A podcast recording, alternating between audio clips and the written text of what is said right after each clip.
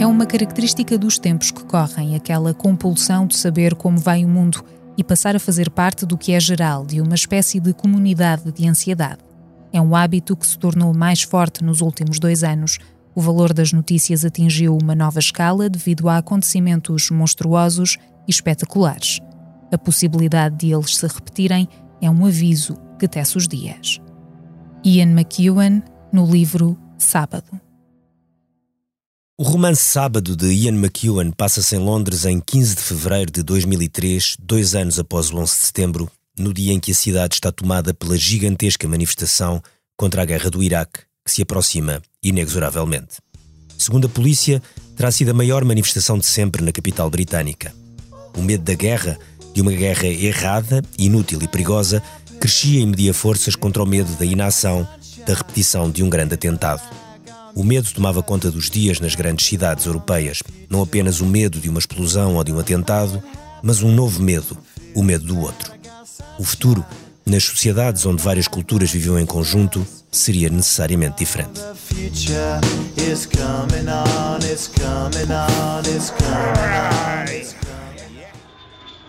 Este podcast não é sobre o 11 de setembro, nem a história destas duas décadas. É uma história do 11 de setembro e uma história do que podem ter sido estas duas décadas, de um dia que mudou o mundo, de tudo o que partiu dele e dos desafios que enfrentamos.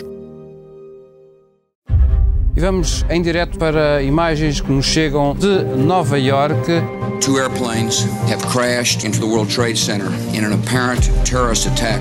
The United States military has begun strikes against Al Qaeda terrorist training camps. Lehman Brothers collapsed, unleashing a global financial crisis.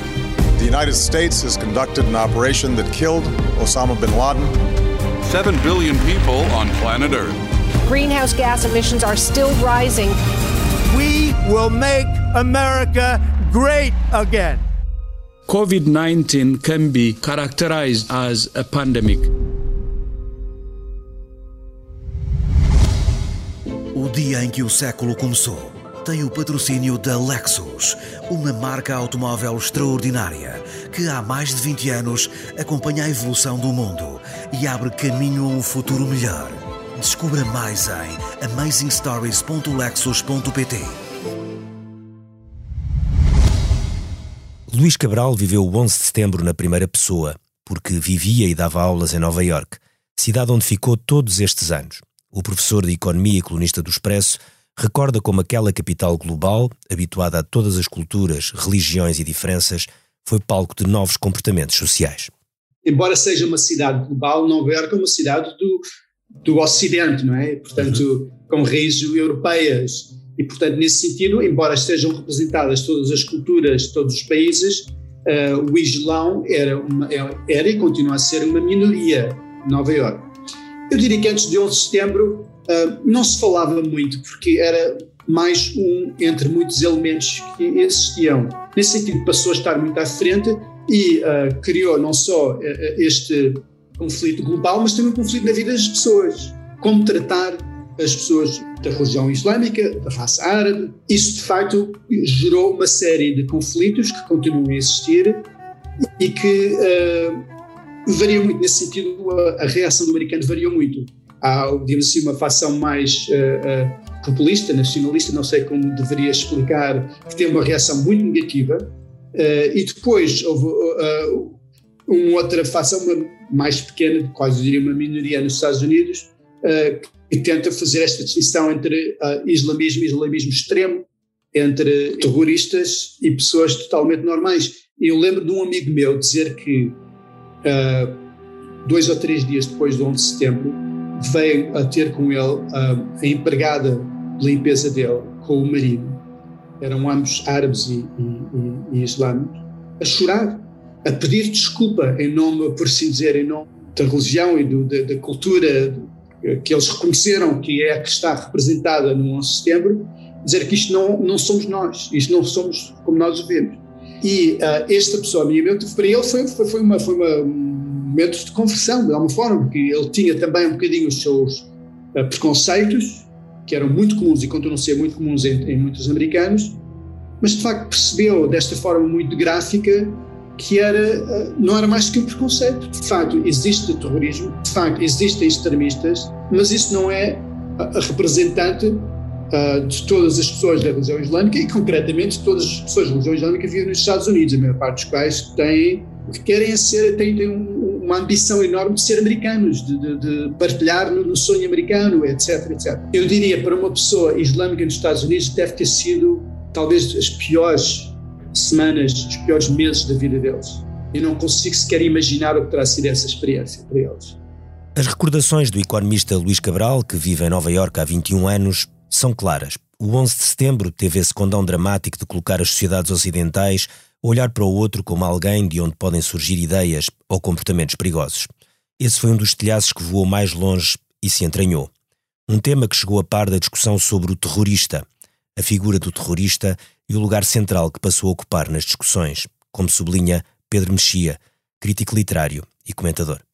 Nos anos anteriores, o, o, um dos grandes escritores americanos, o Don DeLillo, tinha chamado muita atenção para a importância do terrorismo como, digamos, o, o terrorista como o artista contemporâneo, no sentido em que é a pessoa que exprime os tempos em que vivemos e é, e é a pessoa de quem vamos falar, como antigamente se discutiam as obras de arte que é uma ideia que aliás está no, também no Dostoiévski e noutras pessoas que escreveram sobre os terroristas. Ele falava disso também no Mao 2, não é? Exatamente, mas, mas realmente é essa tradição literária. Tem a tradição literária do Dostoiévski, tem a tradição literária do, do Joseph Conrad, do Agente Secreto, de vários, de vários escritores que escreveram sobre, sobre o terrorismo como uma questão essencial do, do, do, do século XX. E basta pensar que no tempo da Primeira Guerra Mundial, a quantidade de atentados uh, uh, chefes de Estado, de, de, de, bombas, de ataques anarquistas e não sei o que mais, já, já tiveram essa questão muito presente. E por outro lado, a noção de que, no caso americano, no caso inglês e, noutros, o outro, não é? aquele outro com maiúscula que é, que é o inimigo, já não é aquele outro muito distante do, do vietnamita, em que era um outro realmente muito longínquo, não só, não só do ponto de vista geográfico, mas do ponto de vista cultural. Neste momento, as sociedades inglesa e americana têm populações islâmicas muito significativas e, portanto, esse outro não é um outro com, que nunca se ouviu falar, com o qual não se tem nenhum contacto, embora muitas pessoas tenham notado que os americanos, eh, por exemplo, na, na, no pós-guerra do Iraque, eh, demonstram um total desconhecimento de várias coisas, como é que as coisas funcionam, a dissolução do exército, tudo isso. Mas essa ideia do outro, eh, que pode estar ligada tanto à questão do terrorismo como à questão do Islão na sua versão radical sim. e da própria imigração, essa sim passou a ser um, um fator, só passaram a ser fatores culturais muito presentes uh, nas sociedades ocidentais. Sim, quer dizer, seriam sempre porque eram dinâmicas que já existiam, mesmo sem os atos terroristas.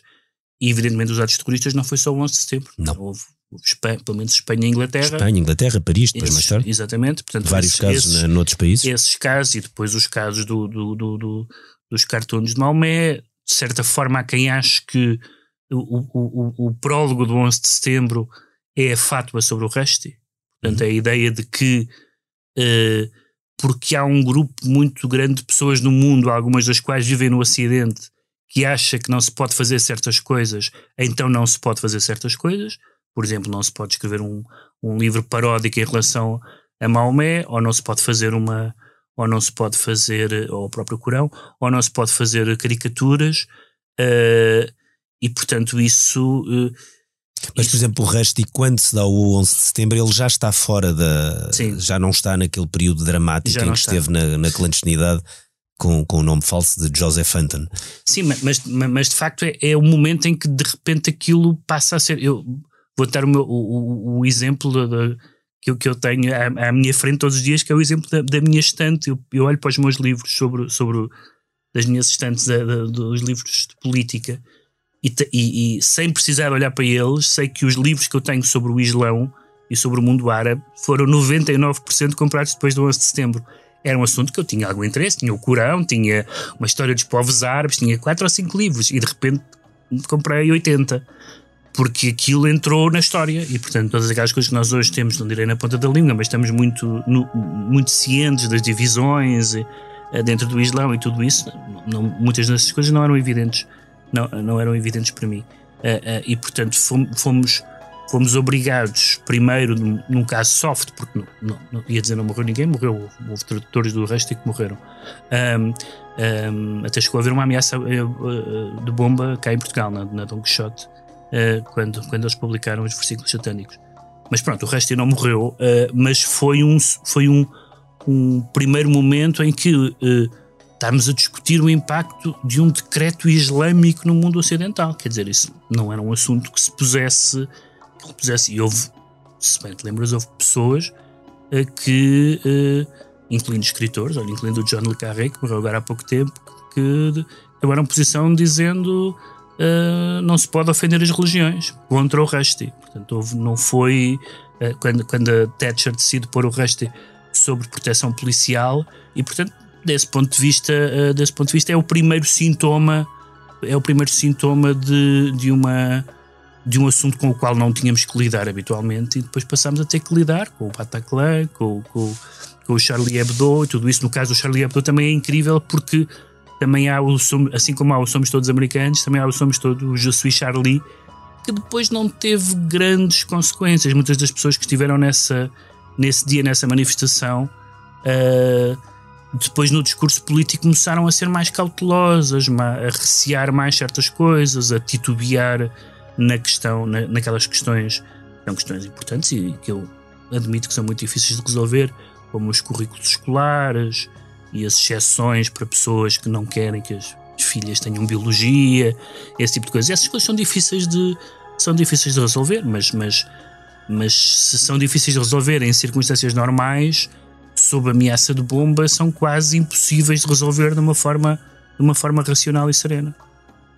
Pedro Mexia destaca essa dificuldade insanável para as sociedades ocidentais, onde é difícil encontrar um terreno comum para todas as diferenças. Em Portugal, muitas cidades e regiões mudaram completamente neste século, com a imigração de novas geografias, culturas e religiões.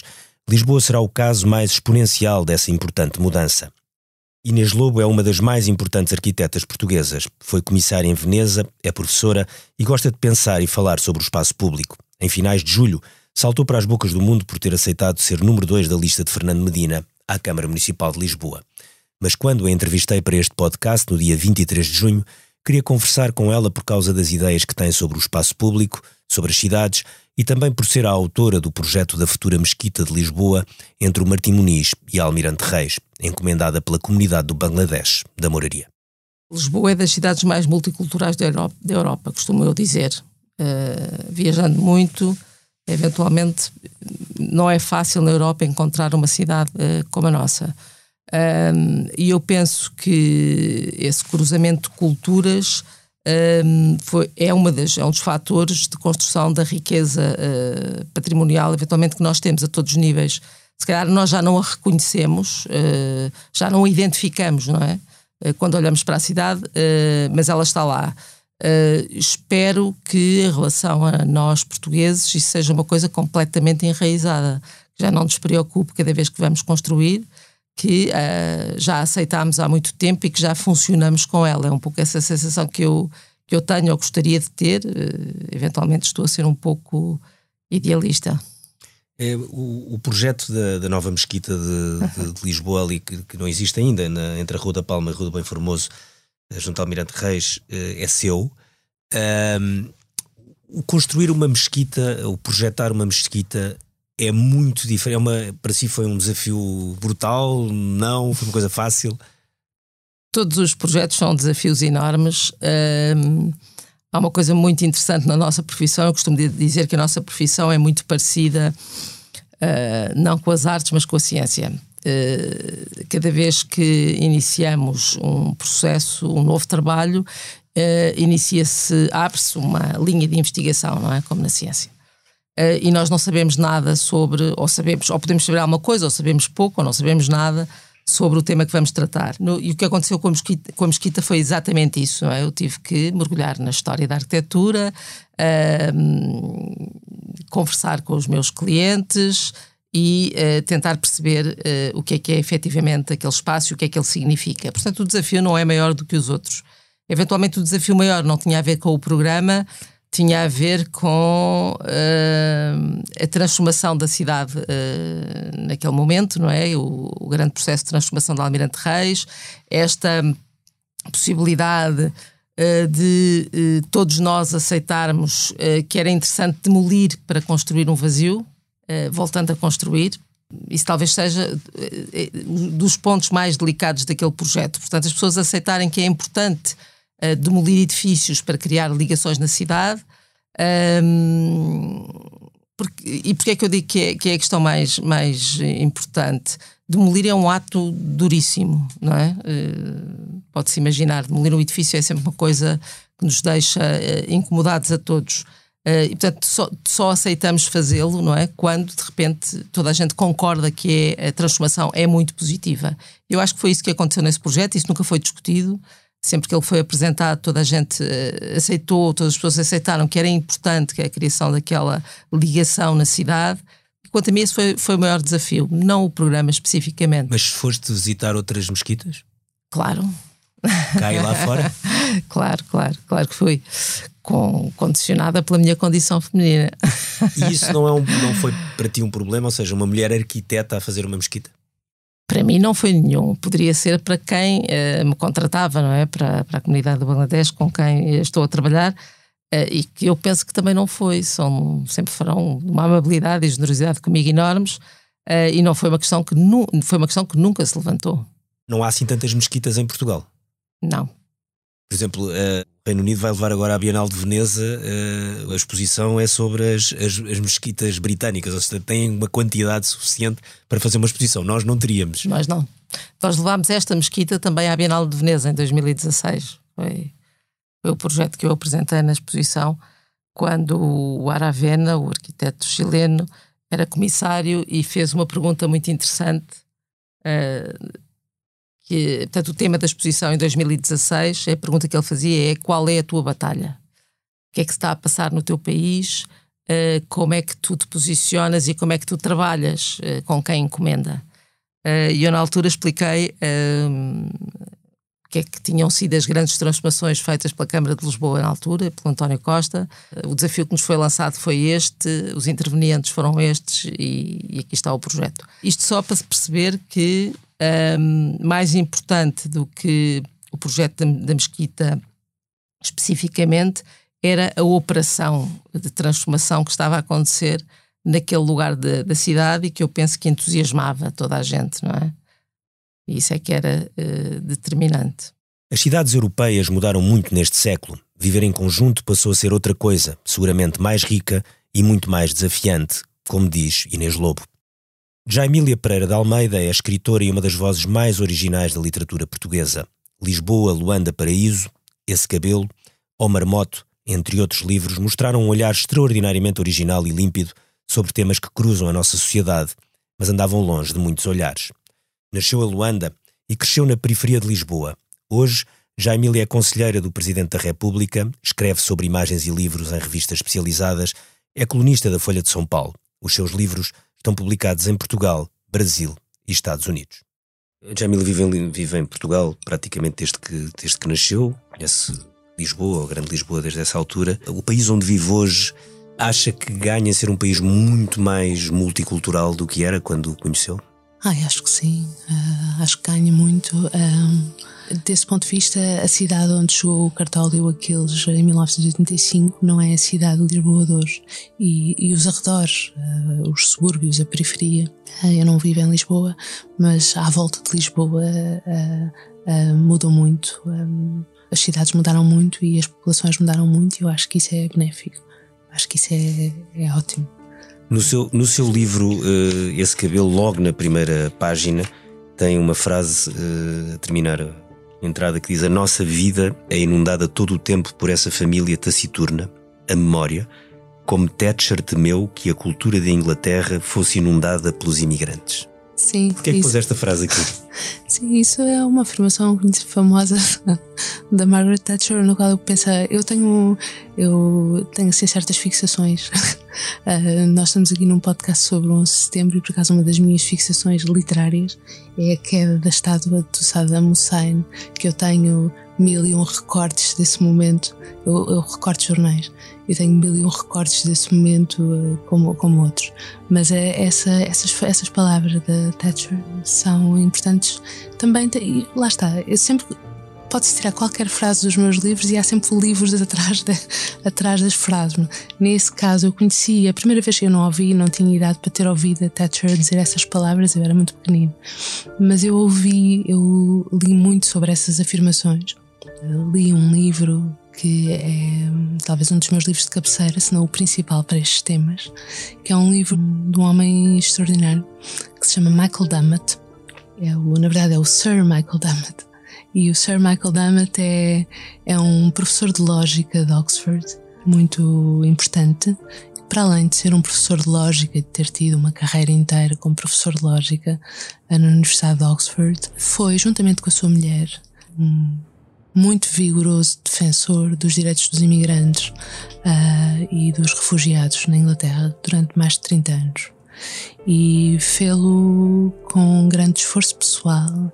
Em muitos momentos isso pôs em causa a sua segurança, etc. Ah, mas era um combatente dessas causas. E raramente escreveu sobre o assunto. Ah, ele era um académico da lógica, portanto não tinha noutros temas, mas a certa altura, já no final da vida, ah, convidaram-no a dizer o que pensava, se ele podia fixar num livro uh, o que pensava sobre o assunto. Ele escreveu um livro extraordinário chamado, muito curto, chamado On Immigration and Refugees, que é um livro muito importante para mim. Este, o Michael Dammett é um, é um, é um católico. Ele faz uma descrição filosófica da razão pela qual a Thatcher estava errada nessa, nessa sua frase. E ele fala sobre a importância de entendermos que quando falamos uh, nos imigrantes, ou nos outros, ou no outro, estamos a falar realmente de, de uma mesma comunidade humana. Ele vai tirar isso ao várias obras, coisas filosóficas ou religiosas. É uma teoria filosófica sobre a razão porque não devemos temer ser engolidos por outra cultura. Não acha que essa teoria, de repente, este, neste século, tem sido um pouco posta em causa nas, nas democracias ocidentais por causa das migrações, das ondas de refugiados? Como é que olhou para esses movimentos dos últimos anos. Sim, é, sim, foi. Não sei se foi posta em causa, não sei, não sei se foi posta em causa porque também é. Foi posta é, em causa por algumas pessoas, claro, por alguns movimentos, é isto que eu quero dizer, claro. faixas já significativas da população em alguns países. Claro, o que eu julgo é que, pelo menos quando eu vejo imagens na televisão de, desses, dos barcos dos, dos migrantes a chegar à Europa, há qualquer coisa deste pensamento do Michael Diamond que está em mim e que é, é, é, é com esses olhos que eu olho para aqueles barcos. E olho para aqueles barcos pensando, tentando nunca esquecer que quem ali vem são pessoas. E são pessoas que, para estarem a, a chegar naquelas condições e para se sujeitarem àquelas condições de viagem, alguma coisa muito forte as fez fazer aquela travessia.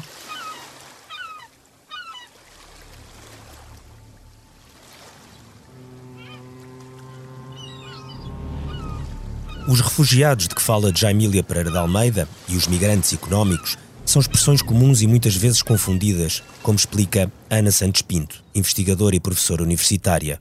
Mas as diferenças entre refugiados e requerentes de asilo e quem vem à procura de uma vida melhor são imensas, tanto nos fluxos para a Europa como no eventual regresso aos seus países a partir do 11 de setembro. Aconteceu no caso do, do, do Afeganistão, aconteceu no caso uh, uh, do Iraque, uh, aconteceu no caso da Síria, olhando depois também no caso do continente africano, tivemos ali uma série de, de, de conflitos que têm uma invisibilidade maior, mas são pessoas que são vítimas de um conflito e de uma perseguição. E que tinham um acolhimento, se olharmos para a Síria, por exemplo, a Síria tinha uma capacidade de conjugação de diferentes comunidades religiosas e étnicas, naturalmente perante um regime autoritário, mas que conseguia ir gerindo. Uh, e, portanto, estes, estas são pessoas que, voltando ao país de origem, com uma estrutura económica uh, relativamente sustentada, uh, podem fazer esse, esse regresso. Os migrantes económicos, como vêm para a melhoria da qualidade de vida, depois acabam por querer sempre uh, continuar neste caminho do, do, do bem-estar e já não voltam aos seus, uh, aos seus países. A questão dos refugiados é substantivamente diferente. a percentagem não muda porque os conflitos não mudam assim tanto. Aquilo que nós estamos a falar são de vagas de origens distintas. Nós nunca vamos conseguir terminar com os conflitos, obviamente. Uh, mas conseguimos é ir gerindo estes, estes. Porque as migrações económicas existem desde o início da humanidade um, e, e, os conflitos e as guerras também. A questão é o que é que nós podemos fazer para. Nós somos é 7 mil milhões de pessoas. Exatamente, e portanto, proporcionalmente, nós continuamos uh, naquilo que são os fluxos migratórios, que incluem refugiados, migrantes económicos, etc. Nós temos uma, uma diferença nos últimos 100 anos de 2 para 3%. Não é assim tanto. Nós é que somos muito mais. Uh, e a mobilidade dá-nos uma visibilidade completamente diferente. Ou seja, eu antes ia para o meu país vizinho e agora tenho a capacidade de ir para o outro lado uh, do mundo. Portanto, torna-se muito mais, torna-se muito mais visível, muito mais fácil, mas também muito mais difícil do ponto de vista da, da, das políticas, das políticas públicas para gerir isto. Porque isto não é fácil, ao mesmo tempo, termos políticas socioeconómicas e termos políticas identitárias. Uh, e, e, isso é algo que o 11 de setembro e o que aconteceu depois do 11 de setembro, a forma como uh, gerimos o inimigo e o outro, uh, dificultou uh, significativamente. E não precisamos ir ao 11 de setembro, vejamos o, o, o que a administração Trump fez em relação a, às, à limitação de, de, de migrações do, de, de, da América Central. Sim. A questão do. Mas na, olhando para a Europa, onde obviamente a maior parte dos migrantes ou vêm do Médio Oriente ou vêm da África uhum. subsaariana. Um, a, a, por mais que nós olhemos para a questão dos migrantes e refugiados, há de facto depois uma tensão maior com países que têm de, de origem islâmica ou não? Causa Tenho... depois com a maneira das pessoas se integrarem ou não integrarem na sociedade? Tenho dúvidas, porque quando nós olhamos para as periferias e aquilo que chamamos os guetos, um, eles têm uh, várias origens do ponto de vista, uh, do ponto de vista étnico.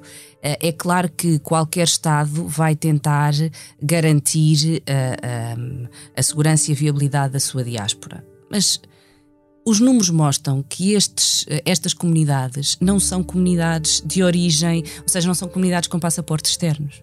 São comunidades que já têm aqui um, um lastro, são segundas e são terceiras gerações. E, portanto, houve um problema de, que, que, que decorrem de legados coloniais bastante mais do que de migrações económicas. Eh, Embora uh, os migrantes ou refugiados do, da Síria, do Afeganistão, não eram esses são muito Esses são muito mais não tinham recentes. gerações anteriores. Esses são muito mais recentes, mas se nós olharmos para aquilo que é uh, a grande tendência destas comunidades, não são comunidades com origem no Afeganistão, no Iraque e na Síria. São aqueles que já têm uh, uma base e uma rede, uh, porque depois as migrações também sempre funcionaram assim. Eu vou para onde eu conheço alguém, onde eu tenho o meu primo, por onde eu tenho a minha claro. família ou um, ou um, amigo, e portanto vamos criando bolsas de determinadas uh, origens. Mas o problema da, da, integração e do acolhimento não é um exclusivo das comunidades muçulmanas, provavelmente ele é mais visível. Uh, porque também é mais mediatizado, mas nós temos um problema generalizado de, de, acolhimento, em que, obviamente, os refugiados são menos, porque a atribuição da proteção internacional é muito menor do que os, uh, do que os migrantes económicos. Agora, temos um problema de convivência. Temos, isso parece esse, óbvio. Esse problema de convivência, que durante alguns anos era muito com as, as, as pessoas que defendiam uma lógica mais securitária contra o outro, de repente começa também a haver um choque com, começa-se a notar em vários países, com outros direitos e outros movimentos que têm ganho muito lastro dos direitos de homossexuais, eh, dos direitos de igualdade de, género, eh, que eram coisas que tinham menos força há umas décadas e que de repente, para as quais, por exemplo, o Islão é uma, é uma religião muito conservadora. Uhum. E portanto começa também a haver um choque, esse choque começa a notar-se ou não já na, na política europeia. Eu acho que esse, se olharmos para o caso francês, por exemplo, a estrutura secular e a forma republicana da França, uh, uh, que tem uma maior continuidade do ponto de vista histórico e até pela dimensão uh, colonial, eu acho que é um ótimo estudo de caso para, para, para olharmos para isto. é aquilo que é a importância dos direitos civis em democracias liberais e a forma como uma determinada religião é muito mais do que, do que, uma, do que uma religião, é uma forma de organização da sociedade. E, e esse, a questão da liberdade e do exercício da liberdade não é só uma questão filosófica, é uma questão, é uma questão prática. por exemplo, eu lembro-me, se nós olharmos para o Irão antes da Revolução Teocrática, ou se olharmos para o Egito durante a década de, entre a década de 30 e a década de, de, de 60, nós tínhamos grupos feministas e, e, e os direitos das mulheres eram uh, profundamente, estavam enraizados nas sociedades. Se olharmos para, para, para o Irão, também houve aí um, um do ponto de vista do, do, do, do discurso e não só. Uh, e depois o que aconteceu com, com a alteração dos regimes é que isto desaparece simplesmente. E, e, portanto, as comunidades na Europa têm esta dificuldade de conciliar as várias liberdades e a considerar, a fazer valer aquilo que são os direitos cívicos uh, um, e a igualdade.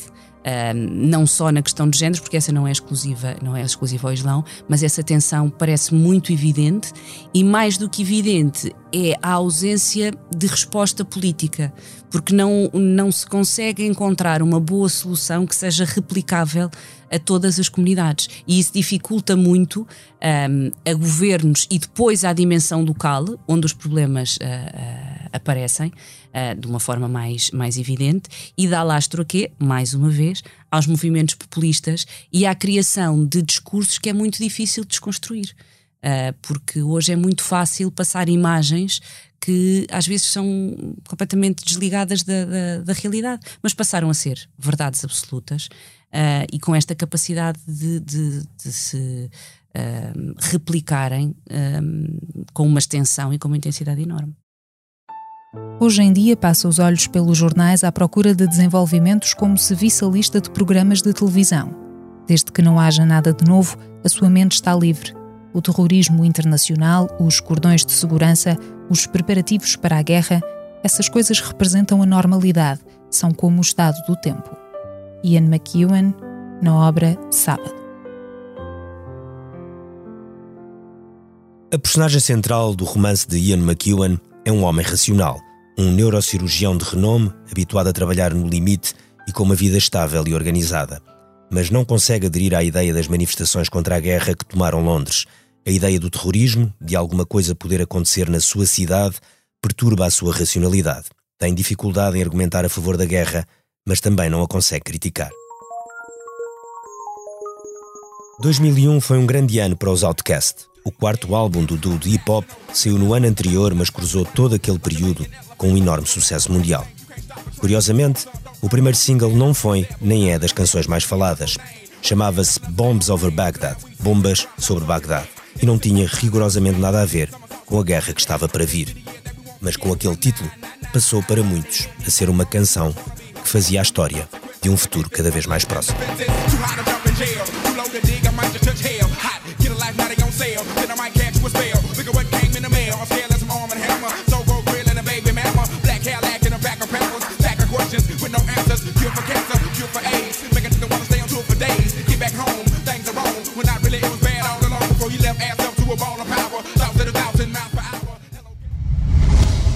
O dia em que o século começou tem o patrocínio da Lexus, uma marca automóvel extraordinária que há mais de 20 anos acompanha a evolução do mundo e abre caminho a um futuro melhor. Descubra mais em amazingstories.lexus.pt.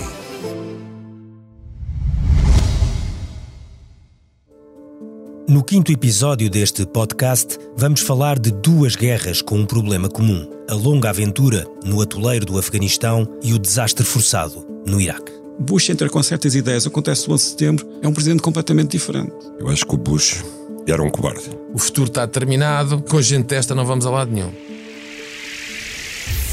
O Dia em que o Século Começou é um podcast do Expresso, com sonoplastia e vídeo de João Luís Amorim, apoio à produção de Anabela Vieira, Susana Rosa, Joana Henriques, José Seduvim Pinto e Ruben Tiago Pereira. Fotografia de Nuno Botelho, José Fernandes, Nuno Fox e Tiago Miranda. Edição vídeo de Carlos Paes, redes sociais de Cláudia Monarca Almeida, Ana Isabel Pinto e Rita Coelho. Grafismo de Tiago Pereira Santos. Passagens literárias são lidas por Sofia Coelho. A coordenação é da Joana Beleza. Eu sou o Ricardo Costa.